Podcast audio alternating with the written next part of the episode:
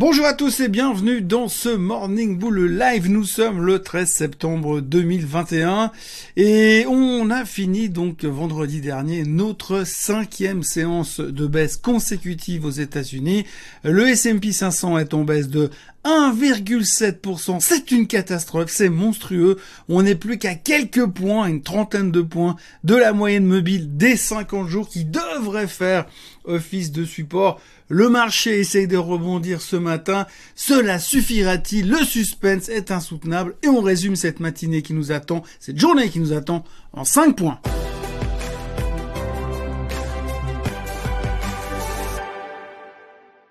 Alors, puisqu'on a terminé la fin de semaine dans le rouge et qu'on ne sait pas trop quoi penser après les commentaires de la BCE de la semaine dernière qui était un tapering, mais qui n'est pas un tapering selon Madame Lagarde, on est en train de se poser plein de questions. On est proche des niveaux de support, comme je le disais, euh, sur le S&P 500, niveaux de support qui sont identifiés, représentés par la moyenne mobile des 50 jours qui passe par les 4425. Mais un des sujets du matin, tout de suite là pour commencer la semaine, c'est la Chine qui continue sa restructuration capitaliste puisque Xi Jinping, enfin en tout cas la Chine, est en train encore de casser en mille morceaux le concept d'Alipay Ant. Alors vous vous souvenez cette fintech qui devait venir en bourse, qui était un petit peu le début de toute l'histoire euh, où la Chine a commencé à reprendre le pouvoir puisque Jack Ma s'est fait péter les pattes arrière simplement euh, parce qu'il commençait un tout petit peu trop à déranger le gouvernement. Et bien maintenant on est en train de prendre Alipay Ant, de casser en morceaux, de créer des sociétés pour qu'il ne soit pas une seule société. Et à l'intérieur d'une de ces sociétés, celle qui récupérerait les données techniques fondamentales financières de tous les clients d'Alipay Ant, eh bien, ce serait une société qui serait détenue partiellement par le gouvernement mais absolument pas pour surveiller ce qu'ils sont en train de faire, plutôt pour les aider à bien gérer leur budget. Donc encore une fois, c'est un nouveau gros pavé dans la mer qui est lancé par le gouvernement chinois. D'ailleurs, ce matin, tout ce qui est techno chinoise est de nouveau sous pression. Euh, Tencent, Alibaba, etc. On repart dans la même idée, puisqu'encore une fois, on voit que Xi Jinping a décidé de prendre le pouvoir de tous les côtés, par tous les moyens, et de tout remettre, de reprendre tout le monde au et de les serrer un petit peu... Euh, resserrer la ceinture et de les remettre dans le droit chemin, le droit chemin du parti. Le deuxième sujet du jour, c'est le Nikkei. Alors le Nikkei a explosé littéralement ces derniers jours. Alors souvenez-vous, hein, le Nikkei est dans une tendance baissière depuis quelques mois. Il n'arrivait plus à avancer. Il souffrait de la quatrième vague de Covid chez eux. Ils n'avaient pas assez de vaccins. L'économie était en ralentissement. On savait pas comment ils allaient s'en sortir. Bref, il y avait une espèce de morosité ambiante qui a duré pratiquement trois mois. Même pendant les JO, eh bien, il y avait une grosse dépression qui traînait au Japon. Et puis tout d'un coup, le gouvernement, Monsieur Suga, a décidé de se barrer et de rendre son tablier. À partir de là, le marché n'a fait plus que monter. Et comme vous le voyez sur le graphique, aujourd'hui, le Nikkei est au plus haut depuis 30 ans. C'est des niveaux qu'on n'a plus vus depuis 30 ans. Et je vous jure qu'à l'époque, quand j'ai vu ces niveaux, quand j'étais un jeune, un jeune tout court, eh bien, euh, ça paraissait impossible qu'on puisse rebaisser. Et pourtant, on est de retour sur ces niveaux-là, 30 ans plus tard.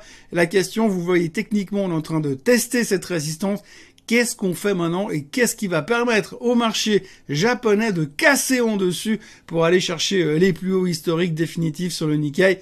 À grande question et on s'interroge également pour l'instant et on voit qu'aujourd'hui, pour la première fois depuis quelques jours, depuis la démission euh, du gouvernement euh, japonais, eh bien le Nikkei hésite. Troisième sujet qu'il faut aborder aujourd'hui parce que ça va être important pour aujourd'hui, ça va être important pour demain et ça a été important vendredi dernier, c'est Apple. Il y a donc un juge aux États-Unis qui a décidé que les développeurs qui mettaient leurs jeux vidéo, leurs jeux tout court sur la plateforme Apple Store avaient le droit de se faire payer par d'autres canaux. C'est-à-dire qu'aujourd'hui, en théorie, si vous mettez un jeu ou quelque chose de développé sur la plateforme Apple, tout ce que vous allez encaisser comme argent, eh bien Apple va prendre une commission de 30%, ce qui génère beaucoup de revenus pour Apple.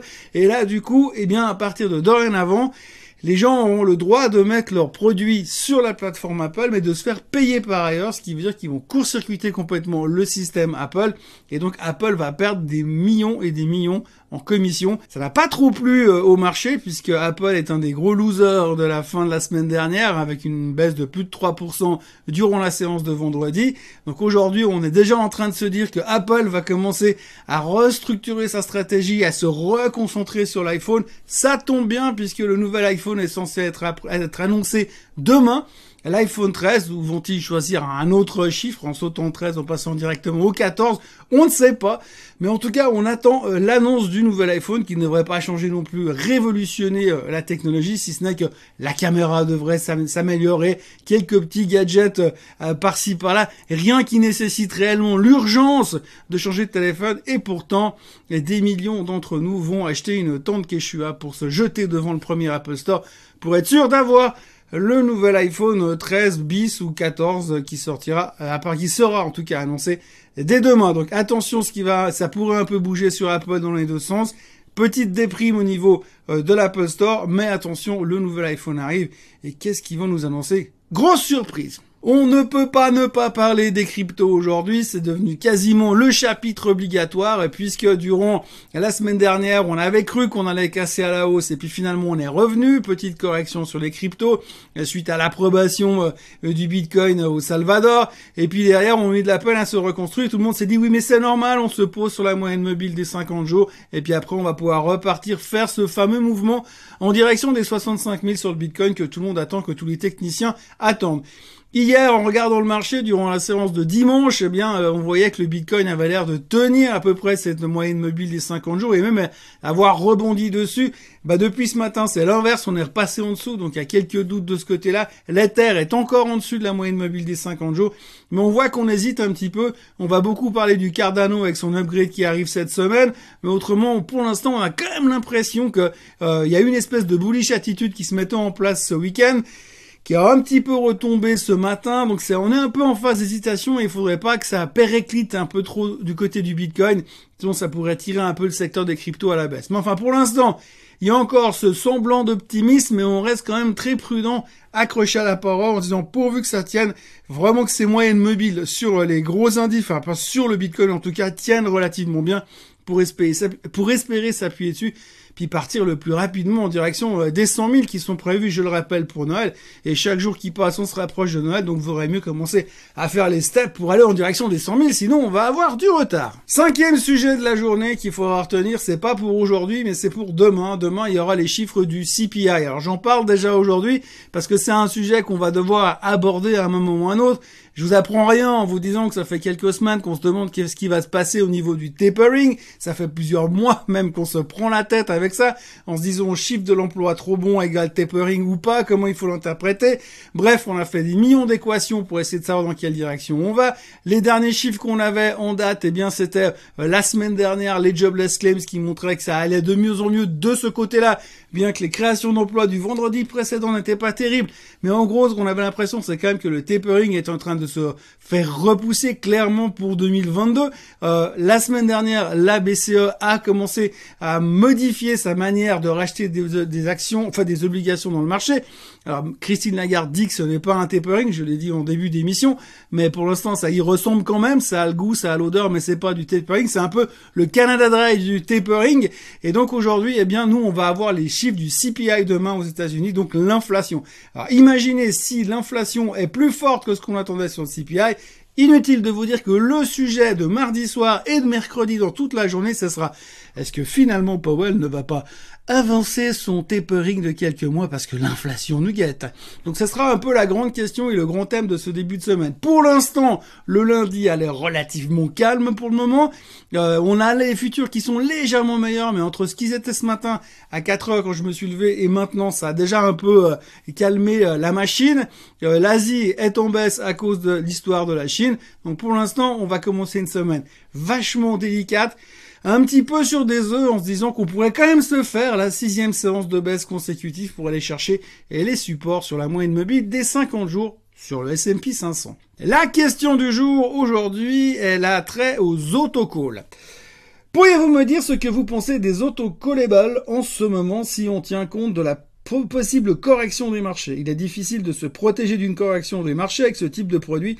Je pensais donc couper une partie de mes positions sur ces produits et me placer en action avec stop loss pour éventuellement me protéger d'une correction euh, sur les marchés.